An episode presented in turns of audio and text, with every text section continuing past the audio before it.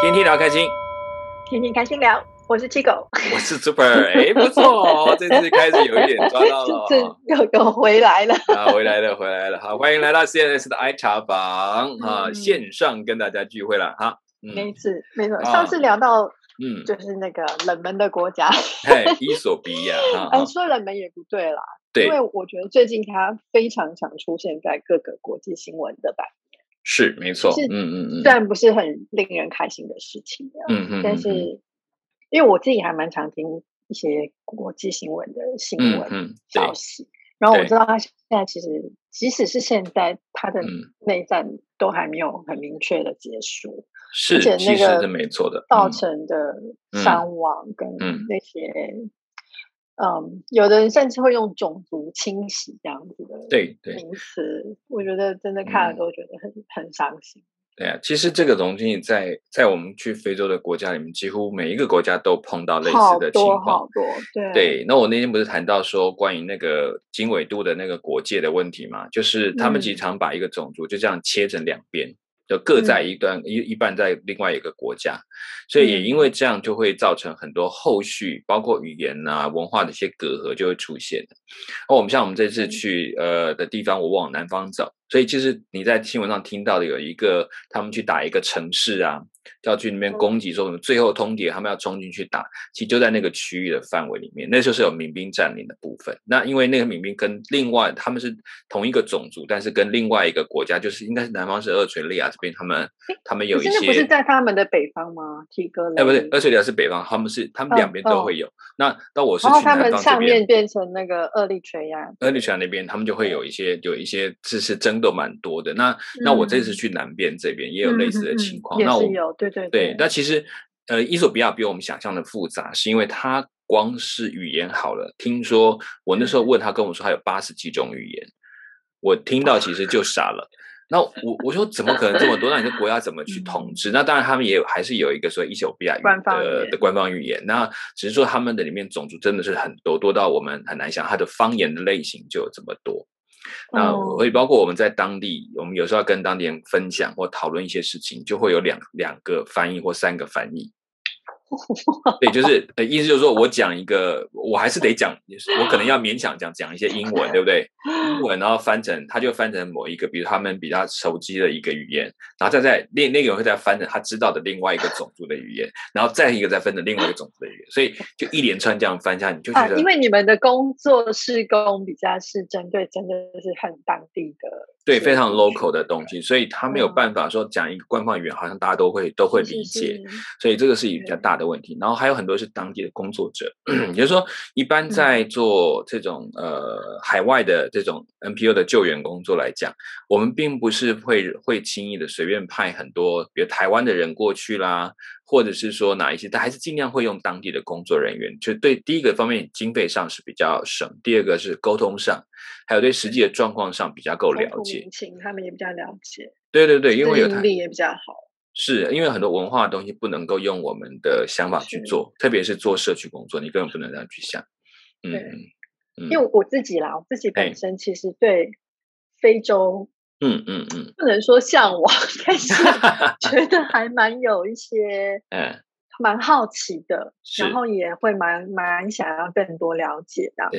嗯嗯。然后我我自己有看过一些哦，或是听过一些非洲各个不同国家的，不管是纪录片啊，或者是书啊等等的。当然，很多这些作品都是跟呃 NGO 啊 NPO 有关，嗯，或者是跟。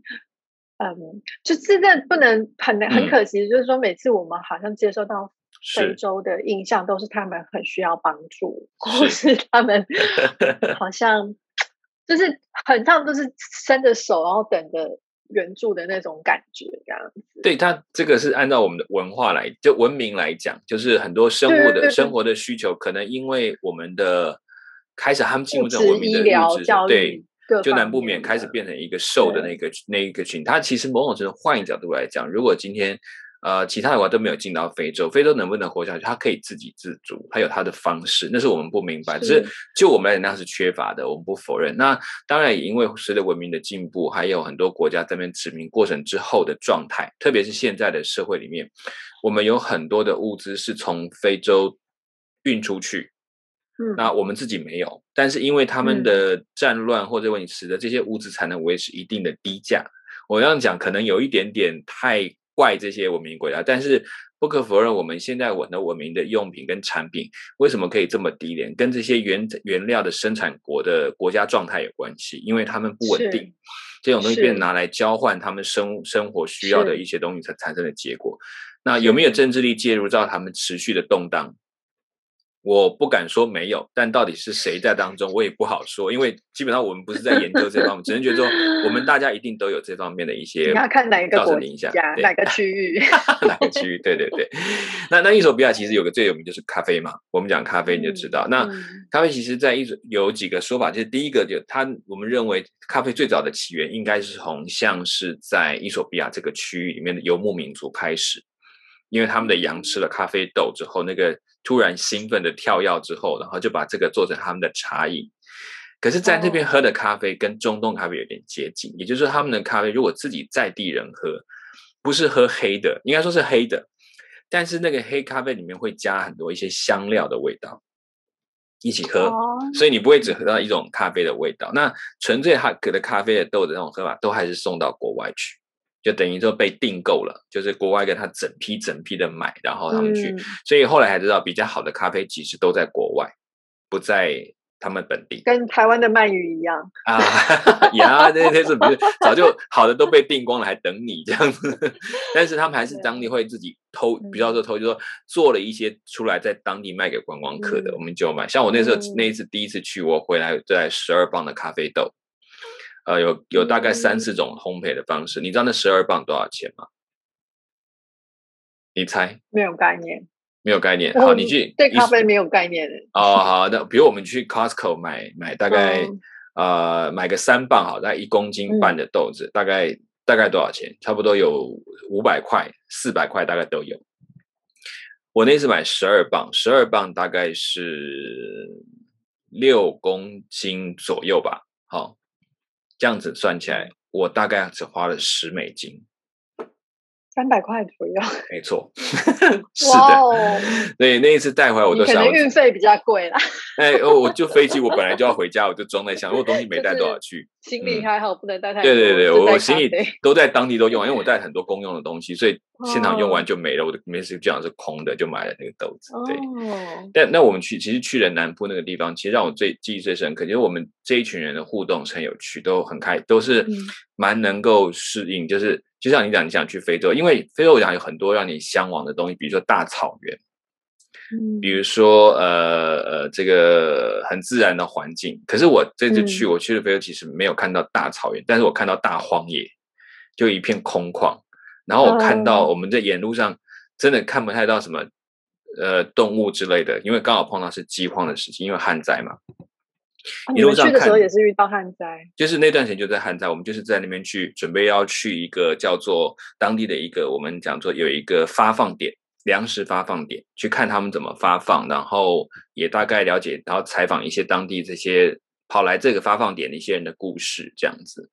那我们那天去，其实我们第一天去到那个发放点那件事情，就是我们从我们住的地方去，那其实我们刚到住的地方是先飞机落地之后就开始坐车。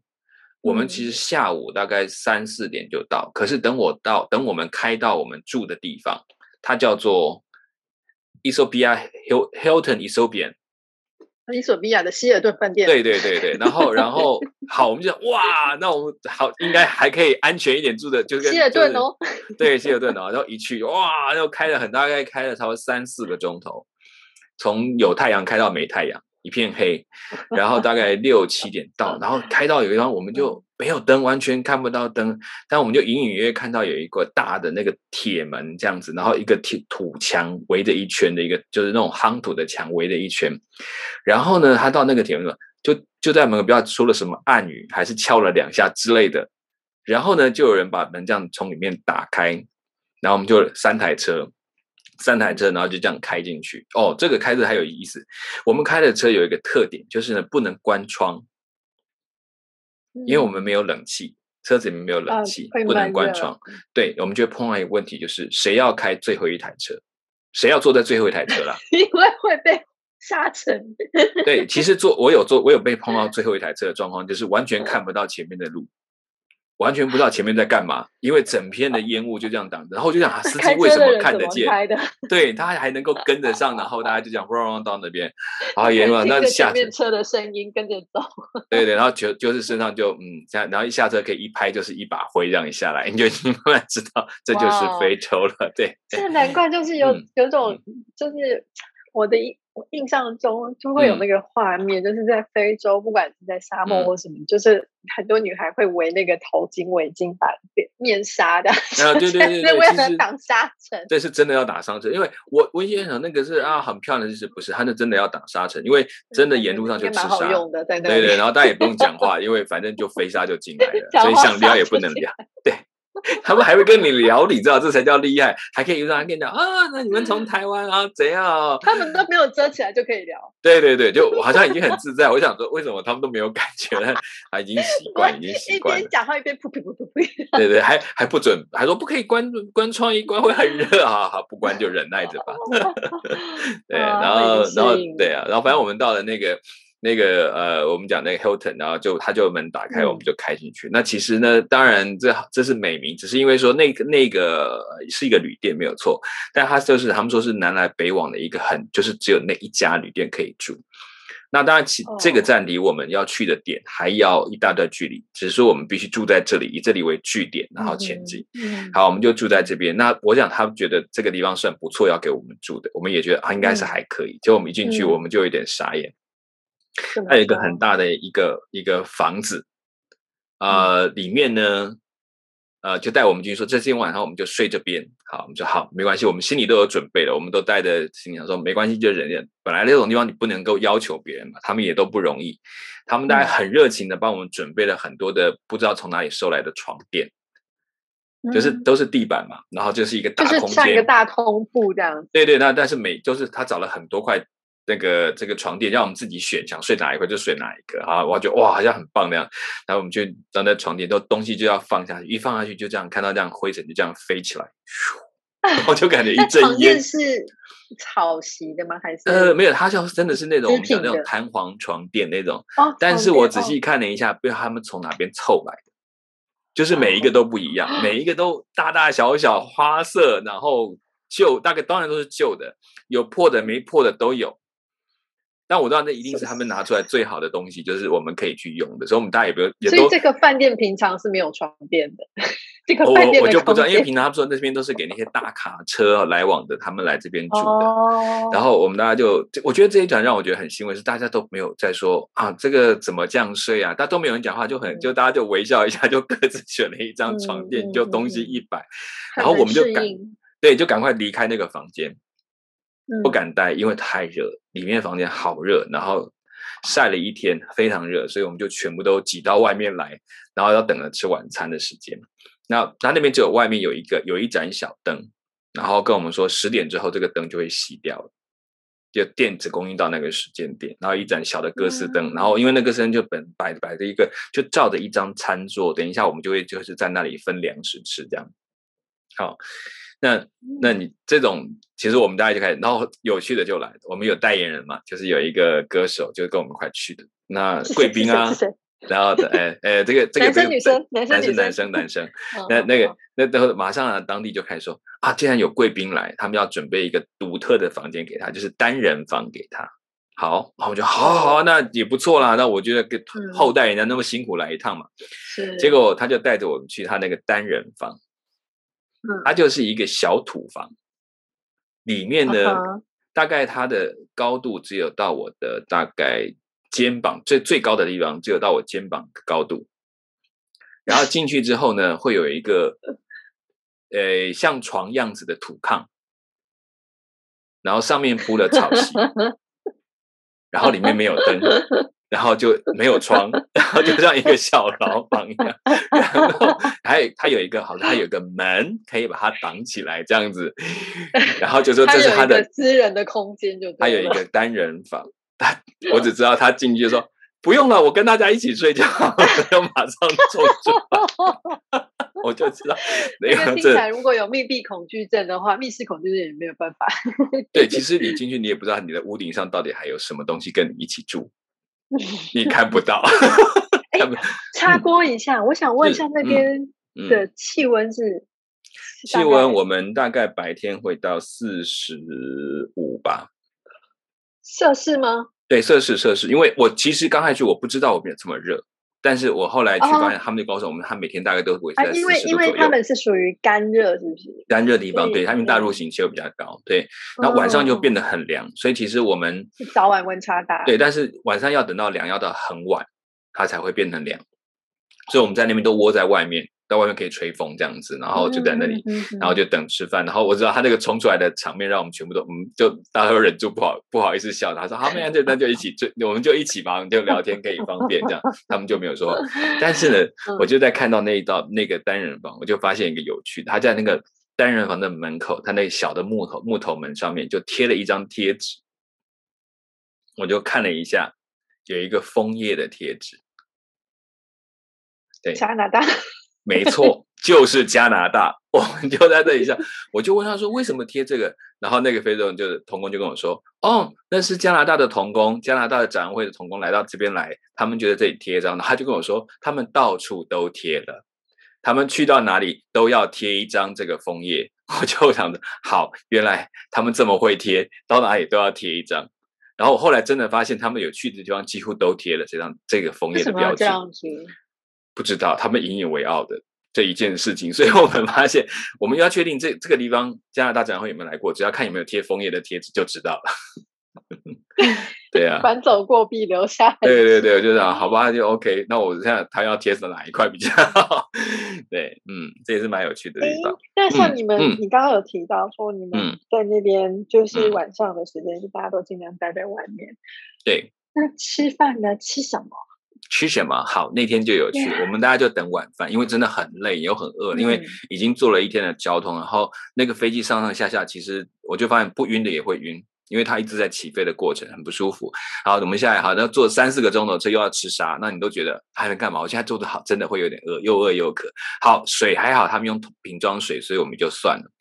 然后接下来问你的，他吃吧。那我们想啊，闻到一支香味，因为后面呢有几个妇女帮我们在准备我们的晚餐，他就很开心，想哇，终于可以去吃。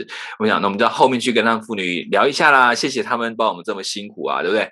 然后就有一两个人跟着我走到后面去啊，想跟妇女讲几句话。我们就看了一下，我们就往回走，然后就跟他们说：“我们等一下会吃鸡哦，不过好多芝麻哦。”然后大家就想什么东西？哦，芝麻没有关系啊，芝麻很好。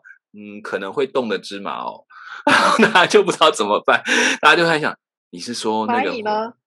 哎，会飞的苍蝇。对。很多只在上面附近飞来飞去，我们想啊，这样怎么吃啊？我们就很紧张。你是说熟的鸡上面有苍蝇吗？哎，就他们一边在做的过程当中，就有看到在飞这样子。然后我就想啊，我都不好意思跟他们讲。可是呢，又我知道我因为毕竟带队，你还是要让大家知道一下。那你们可以选择吃或不吃，不会勉强你们啊。这个东西我们还是要注意。那结果后来大家他们把料理好了，然后拿上来，然后呢，我们就看到那天晚上为了这群外国人。我不知道他们大本来想外国人都是这样，所以他们就做了烤鸡，然后做了意大利面，然后给我们吃。大家开始因为听到那个我们有说到那个很多的芝麻的景象，他说啊，算了，就吃一点嘛，意思一下都来了，不要人家都做这样，我们就吃一点。就没有想到这是出乎我们的意料之外，我们吃到那个烤鸡的时候，好好吃，它的鸡很小。好像鹌鹑一样那种鸡，很小很瘦，鸡那种，对对，很瘦，但是真的很好吃。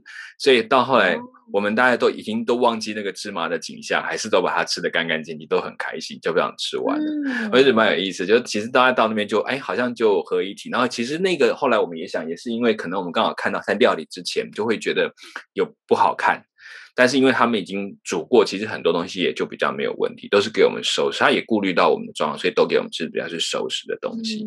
所以就当然啊，还蛮不错。原来鸡这么好吃，我们第一次吃到这么好吃的鸡，这样在那个地方。可能你们也又饿又累了吧。没错，这是事实。这也真的是因为累，也也是饿到了才有这个情况。不挑食了。不挑食，挑不了了，然后就这样吃，所以就好玩，就是这样的。我觉得那这样就是这样一群人，然后在那里开始聊，然后就谈到很多台湾新的看待我们将要准备要去看的事情，大概就在那里开始聊起来。我想大家都稍微有一点心预备，因为看到我们住的地方都这样，那其他地方，而且我们门口，我们后来才留意到，那个大铁门关起来之后，其实是有军人在门口，或者说有带着武器的人站在门口。对他们说，其实这是为了安全，他们没有办法保证说在这里就不会受到攻击或怎么样。毕竟治安可能还是对对对，所以大家心里都嗯好，这样其实就这就可以更珍惜到说，其实他们给我们的食物，虽然我们刚刚看到的啊有一点好像不应该吃啊，会有一点担心这样担心那样，可是就会想这个真的是他们最好的东西给我们，所以我觉得大家都呃算是很给面子，而且在也真的很谢谢他们帮我们预备这样子。对啊，嗯，这是一个有趣的。然后我觉得在那，当然我们在那里待下来，然后大家就一直都不肯进去那个房子，因为里面太热，都窝在外面。还 没散热，还没散热。对，然后最后我们又做了一件事，在整个店快要结束之前，我们就是那个代言人的歌手，就他的助理。然后，但助理很好笑，那是居然是我以前在三专的朋友，就是我在专科学校的同学。我们是这样先认出来，说你在这里，然后两个人就在那本来就熟。就当天晚上，我们就跟哥我们做了一件事情，因为我们电到十点嘛，嗯，我们就做了，把他的那个带的那个电汤匙拿出来，嗯，把他们带的泡面拿出来，我们就在现场煮了一锅泡面，大家赶紧一起再刻一次，是没吃饱。我我觉得不知道，也许在那个环境下，就突然觉得特别容易。而还有就是在那个地方突然吃起泡面，你会觉得哦，超有感觉，因为那那个环境当中就是一片安静，然后好像在山上，就像我们去。爬山到山顶时候，在那个地方，大家就突然煮了一锅热面，就觉得很开心，这种感觉，然后就开始就可以很很聊到很多很生活化的问题，聊就是好像没有谁是有名的人代言人，或者我是一般的工作人员，就是大家一起就可以聊得很开心，就谈到很多生活的事情。就因为这样拉近了距离。对对，我觉得其实那个患难之间产生的感情很自然，然后就不会想说，哎，他是比较有名，我比较没有名之类，不会就这样就互相开玩笑就聊起天来。所以，嗯，觉得那一次也是让我觉得这种行程。可能比一般又不一样的地方，对。然后，那这次非洲大概是我是第一次去嘛，那时候是第一次去，然后我看到一个我过去从来没有看过的景象，嗯，是什么？是什么？诶，我们那天晚上大家想睡，对不对？一直不好睡，所以我们就决定呢，先进去一下。结果呢，我就大概进去躺了不到半小时，我就冲出来。然后我起来之后，突然发现我周边没有一个人在。大家早就冲出去了，我还在里面撑。我想说，人不在，不跟我讲一声，你们这些人超没人性的。然后我就冲出去看，出去就有趣了。我发现原来他们当地的工作人员也都睡在外面，躺板凳的躺板凳。然后呢，我们那个团队不见了，我让他们去哪里？结果才发现，我们团队里面全部窝在我们的车子上面，大家躺在车上，坐在车子里面，然后看着天空。开始聊起来，浪漫哦。对，然后就在里面开始聊天，然后就谈说啊，你们那个报社怎样啊？我们的媒体又如何啊？开始就是聊很多事情。然后那时候，因为我有的不太熟，我们就是听他们讲，然后我就看着上面，你就突然看到了银河，真的银河。我以前从来没有听过，就是我听过银河，我去，其实我去奇来去哪上，我也看过银河，那就觉得哦很漂亮，可是我没有看过这么大的银河。哇，好就是真的是满满的一条，因为都没有光害嘛。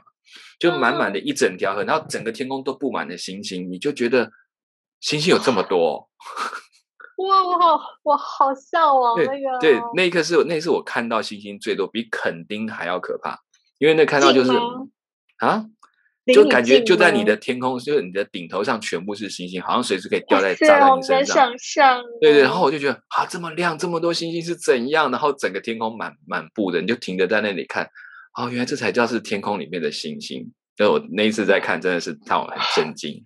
其实天空的星星一直都在，但我们都被遮住了。对对，even 我们现在 去垦丁去看的星星，你说很多对不对？我去看过，我觉得也很多，可是就没有办法比得上那一次所看到的亮。哇，好羡慕！对，然后那个银河就是他们讲是真的一条河的样貌，就说我终于看出来，原来真的可以是一条河，然后玉带，所以我们的中国人形容叫玉带，然后这个这个天河，你就觉得哇，一看。真的也很明显的一条河在里面，让你看见这样子。有到这么壮观，好难想象哦。对啊，所以那天晚上不枉此生了，没有遗憾了。对，所以那天我觉得我们就大家就坐在车上就睡着了，就是一边看，然后看看就睡着，就声音就就听到他讲话声音越来越小，越来越就不见了，然后就没有人讲话，然后就大家就睡着了，然后到第二天早上，得给腰酸背痛的爬出车子来。对呀，可是其实这是很棒的体验，是是很棒的体验。真的，就算睡里面，可能也是腰酸背痛。对对，可也是因为有这样，我觉得我们后来的行程啊，因为我们在采访很多东西，所以大家互相交换的讯息就会变得比较亲密，不会觉得啊，这是我的故事，你写的或我写的，他就会还会一起分享说，哎，我们看到什么，然后彼此去感，就是感受那份感动。我觉得那就很有精彩的地方，对。那所以就是那是我们第一个晚上就在那里这样过，然后接下来就是去到我们所谓的这个发送的发放的地方的一个路程，就另外一段，嗯，大家就第二天早上我们就简单早餐去吃，我们就出发，也花了差不多一两个钟头才开车带到第一个点，嗯嗯嗯。那到那个点以后看到的东西，其实我们开车出去一两下，第一个到的点，他先介绍介绍我们去说我们有一个。啊，喂养营就是喂养营，就是针对重度饥饿的人，因为重度饥饿到一个程度，他不能够再给他吃东西，他必须用其他的方法，像医疗的模式，给他喂用灌食。那灌食的时间有分，他灌食的材料。他会用一些比较流质的东西，然后分几次。比如说那时候我们他会绑在手上绑一个袋子，那个袋子呢，还可以可以一拉，一拉就可以知道他的手臂大概多粗，用大概是手臂的粗的粗细大小，他用颜色来区分。所以我要拉到哎现在是绿色，就表示哦还 OK 是中是一般的；但拉到黄色就严重，拉到红色就是严重重度的饥饿，就会去区分，然后就会给他不同的方式。那最重度的就基本上就是连灌食都不行。他只能用营养剂，因为他没有办法吃。他如果在消化的消消化道受不了，所以必须用营养剂先把他体力补充回来。所以那其实有一点像是一个医疗站，对，算是医疗站。所以我们认为喂养就是它是针对呃饥饿的部分的治疗，然后到慢慢治疗到就是他从呃只能打只能注射，然后到开始可以喂食，然后到灌食的频率到一个程度，他就慢慢可以恢复接受一般的食物这样。嗯嗯嗯，哎，我想问，一下他们刚刚你有，就是你上次有提到说，他们在每十一年都会有一次这样，因为气候天灾去闹饥荒，对，这样饥荒会持续多久啊？呃，就看接下来的雨季来的时间，还有就是有一些粮食的供应能不能接得上。当然，就是大概这一两年里面，他都会必须面对饥饿的状态，就是粮食一直不是很足，断断续续的状态，然后慢慢再恢复到正常这样子。因为它其实也有一些高山的雪水会流下来，可是那个东西就是如果顺利的话，就是说它它会接上其他的雨季的雨水，可以继续耕种，然后它耕种它就可以继续活下来。所以，但是他们就是这样的循环，就让他们有民族会有一些迁移啊、逃难啊、东跑西跑，就会有这个状况出现。嗯嗯嗯对，所以讲到非洲的这个情况，也真的是也是需要去了解一下它的时空背景跟嗯嗯嗯。对，说我们我们去到那边的时候，其实刚开始对这个计划有很多东西的误解，比如说为什么他们不节育啊？为什么不这样不那样？我觉得这东西都是在一些以我们的角度去思考的事情，然后慢慢才会体会说，其实想节育它也困难。然后呢，你要他给予，他的人力又不够，因为很多农耕他需要人力，这些都是他们一些很很习惯的问题，所以这些都是我们在后来慢慢理解。那我们去看了喂养营，其实大家也就会比较明白，说包括我们能够把他们帮助，不是把他们变成一个很棒的医院，而是就就地取材。所以那个喂养的那个中医，它其实是原本的一个很小的诊所，一个学校的空间，去把它改造的。对，它不是另外再盖一个东西，因为这样子不划算。我们就去到里面，大概每一个都是就是坐在地上，靠在墙边，一个区块就是一个人这样子。嘿，所以要这个当中就是有很多这种才慢慢理解，要做这种工作，有很多时候必须按照当地的状况来做，来尝试那个方式。对，那也是当地有一些呃医生来帮忙，还有一些呃海外的医生长期住在那些区域的，他们也会在设计这些呃怎么样就地取材。怎么样在这个地方用最原有的东西，然后可以创造更大的工位的价值，或者是能够治疗的价值？所以有一些真的是没有办法做到。所以那天一样在讲到说，他们就选择可以做的去做这件事情。嗯，我觉得在那个时期，他们就必须采取这个手段。我不可能救所有，但我一定要把可以救的我就救，救不来的我也只能就让他走，就这样子。是，所以所以这就是他们一个很大的挑战。嗯，对啊，嗯嗯。对啊，我们现在一开始先介绍这个设施，然后设施介绍完了，我们就想好，那我们就去准备进到正式发放的地区。那正式发放就离这里还在一段距离，所以正式发放的时候，我们会在一个定点，然后告诉他们会这边在这边会发放食物，他们就可以领食物回家，对吧？这些人还有一些能力可以来取用食物这样子，所以我们就会跟着他们的大卡车，然后把粮食载到一个定点，在那个定点的地方，我们在那里开始进行一个一个的发放的工作。嗯，就是我们下一个站要去的。的食物发放的食物是发放什么？大概都属于像玉米粉这一类，还有木薯粉这一类，就是他们可以调制的。然后我们会加一些营养剂进去，这样子的话，他们等于说拿去的时候，他就不会在那个他他他们那些食物里面就会增加他们可以的，等于说就是说减少一些对对，避免一些疾病，因为饥饿不只是饥饿，还有包括其他衍生的疾病会带出来。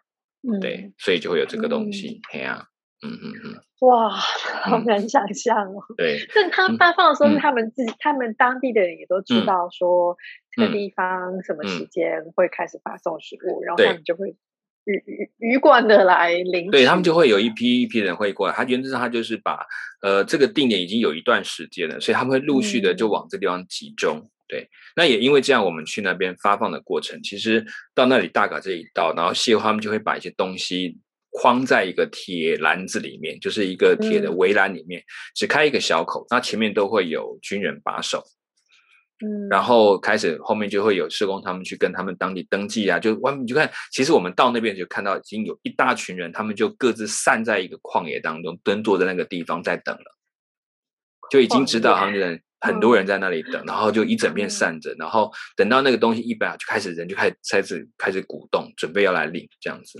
然后就会在那个那个那个小小的门口的地方开始点名，然后按着那个去发，然后就领了，他就会做一个记录这样子。是我们看电影会看到那种联合国还是什么红十字会，很很像很像那种感觉，对对对对。饥荒 地区这样子发送对，你就品，没错啊。然后那些来的，你看他们就知道，他们也真的是没有什么力气，然后就一个一个这样子，就只能告诉你大概怎么样，就开始点名，然后把他人记录一下，他拿多少，哪一袋几公斤他带走，哪一个几公斤这样带走，就这样去。那。这个这个行程算是我们看到说，当然也会觉得很心疼，说为什么不能多给或怎么样？其实它有它的限制，因为它你多给人，其实会造成它的危险，他只能拿这么多，那避免他们会去抢，就是有些人在后面反正去抢人家，所以他都会有一些发放的方法跟限制来保护他们彼此。那我们那个行程当中就会有一个后在那个地方，我们就碰到有一个叫做有一个菲律宾医生，很有趣，那个菲律宾医生他就。在这个地方，他是负责在非洲区的工位的一个专案，所以他在这个地方，他除了去安排这些。这个来来领养来领东西的人，他们的营养的成分啊、配方啊，他还会就是做他们如果在他们还有大型难民营的时候，就是有大批逃难的时候，他会在当中去设计难民营的长的样子，还有他的工位的条件。那我们就跟他聊一聊，他说哦，其实这个人不算多啊，这也不过就几百人，不是这样的意思，因为他们处理都是上万人那种大型难民营，然后就聊到他们里面最喜欢做的东西叫做厕所。嗯，所以他说，他说难民里面。最重要的是厕所，真的这个很重要。我就说为什么？他说，因为工会最基本就是把这些会容易产生传染病的东西把它隔开，然后呢才开始去分群，然后分男分女等等等，然后还提到他们会做一些儿童的工作。就儿童什么工作？对对，因为难民，他说难民最可怕就是在难民当中，因为最弱势的是儿童，所以他们在逃难的过程很多的压力之下，通常儿童是受害者，被虐，嗯，或者是有一些疏忽，或者是很容易在食物的争取的过程，他们是最弱，他们拿不到，所以他们一定要做这些的保护，然后然后尽量保持儿童的教育的机会。他们就开始会设立小型的一些教育的课程，帮助儿童成长。我说觉得哦，这个都可以用，这个想法很有意思。就是他们他们在经验很多了，就会考虑到这个东西。然后最好玩，他就跟我说，他在这边可以待。他那时候我去的时候，他已经待了十七年了，就住在非洲。哇，对对对。然后 他是属属于什么单位啊？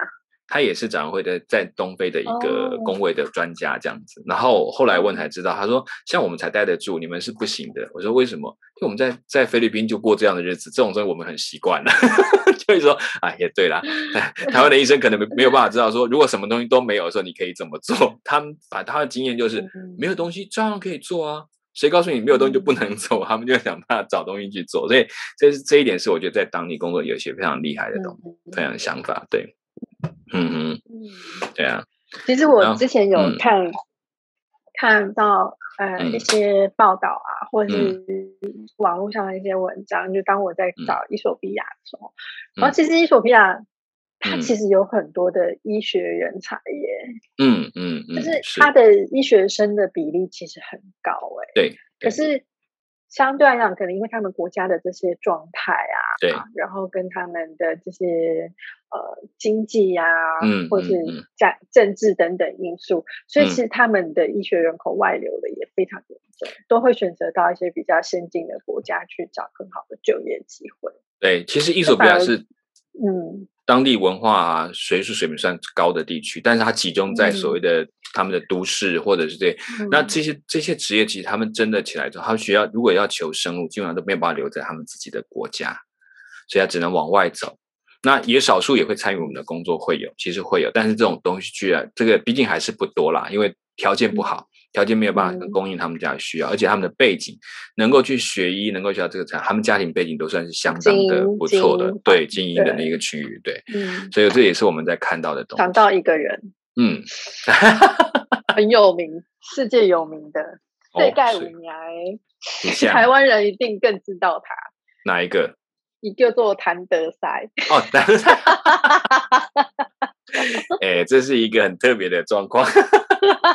对，毁誉参半啊！因为他这他在他在呃伊索比亚的名誉并不是太好，因为他的他带领反攻军的部分还有过去的一些行，那我不知道是不是有改变，我不知道，但这确实是不晓得。对啊，的确，他的确是蛮有争议的。他确实就是从那里来的。但，他是伊索比亚，而且是提格雷人。对对对，没错。好。OK，那其实后来接下来，其实我们跟着医生就碰到一个有趣的事情要发生，也就是我们在就在那里准备看这一群所谓的发放，应该很顺利嘛，都在发放。我们就在问一些，哎，他们从哪里来呀？走多久啊？大概通常都走一天两天的路程到这里来，准备拿这个。走一天两天，然后带着那一袋东西。对，因为对他们来讲，这就是机会。突破。嗯，对，就是你，你只有徒步啊，因为如果有车，他们就早就冲到其他地方去了。就是这是都是非常 local 的，居住在当地的一些农民啊，然后所以他们根本没有任何的资讯，然后好不容易知道讯息，就赶紧就这个呼朋引伴的能过来就来拿，这样，所以就是他们的机会。好，我们就大家聊聊，突然呢，就就看就那一个时间点，我们突然有个傻眼，突然有看到很远的地方有一有一个有一个人影走过来。那当时我们没有想太多，想是不是另外再来领东西的人。我就看到那个菲律宾医生，就带着他的翻译，两个人就猛路用跑的冲过去，冲到那个人影那边。然后我们在想怎么回事，也没有想太多，就想过去看看。我就跟着过来，就跑过去到一半，他就拉着他们过来之后，赶快叫车子开到他们旁边去。我就想到底发生什么事，就很紧张。然后菲医生就看着那个妇人，就跟他们对话了一段时间。后来我们才知道，这个妇人已经走了四天的路程到这里。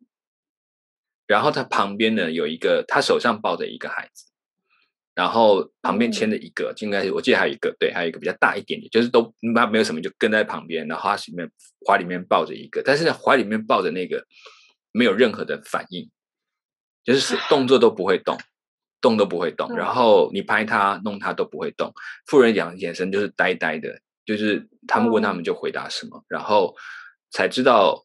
我们就像当时讲说怎么办，然后那个医生就说赶快车过来，然后叫我们停止所有的采访，说我们回去了，我们要回去了。哦，然后我想说啊，我还没有采访，其实我真的我还是担心我的工作没有做完，没有采访完这样子就要回去，我们才来这里一下下，但他完全不理会任何，就是回去了。那如果不然你们就留着，我要回去，我们我们要走了。然后大家就好，就还是跟着，就是把所有人赶快赶上车，然后跟着就是三台车就加速哦，非常快的速度，都不知道他们怎么可以开那个车就这样颠簸，这样棒棒棒上下，就是头都可以撞在那个车顶这样子的方式在开，然后一路冲回去，然后到了那边过了一会，去是回去哪里？回到我们就刚刚讲的喂养营的地方。哦哦哦，那个像像诊所的那个地方，在那里，你们是跟着那个医生一起回去？对对对，他就带着我们一块回去，然后沿路才慢慢知道状况。然后到那边之后，他就先把这些安置了一下，就跑来跟我们说，呃，说不好意思，我们必须带回去原因的，因为那个夫人跟我们讲情况是这样，他走了四天的路程到这里，他带着四个孩子来，四个，对。但是他只剩下这两个，一个在他手上，一个跟他旁边。那两个呢？他说就在路上，但他也没有力气再埋葬他们，他就这样过来了。你那个讲的眼神，我根本嗯，孩子是活着的，走到死这样子。嗯，就只知道跟着他出来，但是就在路程他就过世了。然后我们听完，其实我们就想哈，那我看他表情为什么那么平静？我后来才知道，他们已经无感了，就是没有办法再说什么，就是死了。连手上那个孩子到底活还是他也不知道。就是我们看那个报，后来那个医生他为什么要这么快？还说他他知他感觉到他触摸了两下，就说好，我们就赶快走，因为他知道还有一口气，就赶紧把我们全部带过去。然后我们就看着，然后那时候我们想说，这样救得回来吗？他一去之后，这个孩子他送到最重度的那个饥饿区。那那个区里面，呃，是用吊点滴的方法，然后我们才看到他帮他打点滴，你知道他打在哪个地方吗？不知道，打在头上，用头上的血管，因为身上有点太细，他只要靠头上就爆，你看那种爆出的青筋那种地方，他找那地方就把它贴着，孩子一点感觉都没有，也没有抽动，比如你被针戳一下，你会抖一下，没有，完全没有，就瘫着，然后妈妈就抱着，也没有没有反应。应该说，我想他也不知道怎么反应吧，他就坐在那个地方，然后就坐着，然后我们那时候也没法留下来，就只看到这。他说：“我们先试试看，然后我们就离开，然后就就离开那个环境，然后就回去。”我们就开始谈到这个事情，所以大家都啊，真的有这么惨冲击哦？对，就是我们过去讲饥饿，好像就是哦，你看他们来领哦，还是可以领东西嘛。那个你就这种感觉，可是当你看到一回头告诉你，他走到半路，孩子就在半路上就走了，然后好像一副好像就是这样。没有什么好说的，然后你就会觉得说，这个这个难道这么平常吗？就对他们来讲，就是这个生活。然后我们看到那个饥饿真的在人身上出现的状况，就真的是有一个才知道那种恐惧原来是可以饿到这种程度。对啊，所以这是在我们的第一次震撼教育之后，我们终于明白，饥饿不只是看到一个皮包骨的人是活生生在你面前那一刻的。惊吓这样子，我觉得也才也才让我们那时候真的，我们就就就几个，包括我想，包括那个代言者或者其他的记者，而且他们就是那个那个震撼都非常的深刻。嗯，对啊。那你们知道那后来孩子有救回来吗？好吧，我们就把它讲完好了。好，我们我们其实这个故事最精彩就在这个地方。我们后来就几天去其他的地方去探视啊，去发放啊。要离开那个城镇的那一天，我们。要走之前，也是那个代言人提说，那孩子不知道怎么样。然后我们就说，那我们可以去看一下。于是我们就再回到魏阳那边再去看。就那天看，让我们看到一个很紧张，就他不在那个，他还是在挡着那个地方。但是呢，我们看着那个妈妈在在笑，然后那个孩子在哭。你知道，全部人都在笑。因为我们我们终于知道这孩子救回来了，就说这个孩子已经有反应了那另外那个也 OK 吗？另外就跟在旁边，就在就跟着慢慢吃，就是大概也可以笑，就是比较不像刚刚你看整个木然神经，就是待在那边的。我懂。对对，我们大家就这样开始笑，然后我们也没有办法跟他沟通，因为他讲的原我也听不懂，他我讲的他也听不懂，然后他就看着我们微笑，我们就看着他们这样一笑，然后看，然后就开始说他会动了，他会动。那个妈妈就很开心，孩子会动。我我觉得就是在那个地方，有时候。你没有时间为为那些失去而绝望，你只能为每一个多一点的希望而开心的救，对对对，所以我觉得那个就是我们在讲。我突然觉得那个菲律宾医生好伟大，他好敏好敏锐。对对，我觉得这点就是我们说，我们一定来不及反应，但他的反应让我们觉得说，他是在那里工作的人，他很清楚。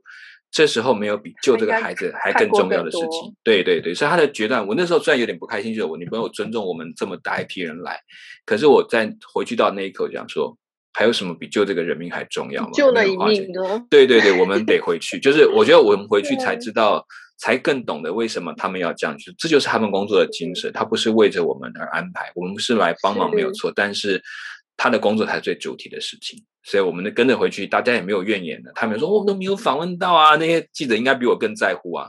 就没想到他们反而一一句话都不说，然后看着这个故事，我觉得后来就成为大家心里面很重要的一个一个学习。说我们来这里最大的目的，这是一辈子都难以忘怀的。但是亲眼见到，嗯，就是如果今天那个故事停在孩子就。就这样走了，可能已经以一个冲击，但是你又看到他被救回来，那个是更是一个，我觉得对未来的人生是很有鼓舞 作用的。没错，就是我们觉得我们做了一个 happy ending，就是说我们看到故事这里，居然就是故事是有改变的，就不是只是看到饥饿，然后饿吃完饭不就不是这么简单，他看到一个生命从无就是快几乎没有到出现那种。僵残的灯火，然后突然冒火起来，就哦，对对对，这就是生命，就那一刻，对我觉得那是我们喜欢的。故事好美哦！哎，我觉得这个就是 太棒了，也也很也也很记得那一趟行程的原因，很重要的一个关键。对啊，嗯，永生难忘啊。嗯，好啊，嗯，我们今天谈还有很多可以聊。有，就是，但是，但是，我觉得这个故事今天就把它停在这里好，再讲下去，我觉得，嗯，其他的，嗯，我们慢慢再谈，不然的话掉到一个一半的。应该还有很多其他的故事。对对对，我们慢慢来体会这样子。好，好，那我们现在是爱茶帮讲到这边，也很开心，谢谢大家收听，也谢谢这个。呃，Chigo 能够跟我来聊这一段，然后这个很久的记忆了哈，能够去这个过程，谢谢你跟我分享，嗯，很棒。那我们希望下一次还可以有其他的故事可以跟大家说，好吧？是啊。好，那我们今天的茶坊就先聊到这里，好吗？哦，好。CNS 爱茶坊，CNS 的爱茶坊，跟大家要说再见喽。我是 Super，我是 Chigo，拜拜，拜拜，再见，拜。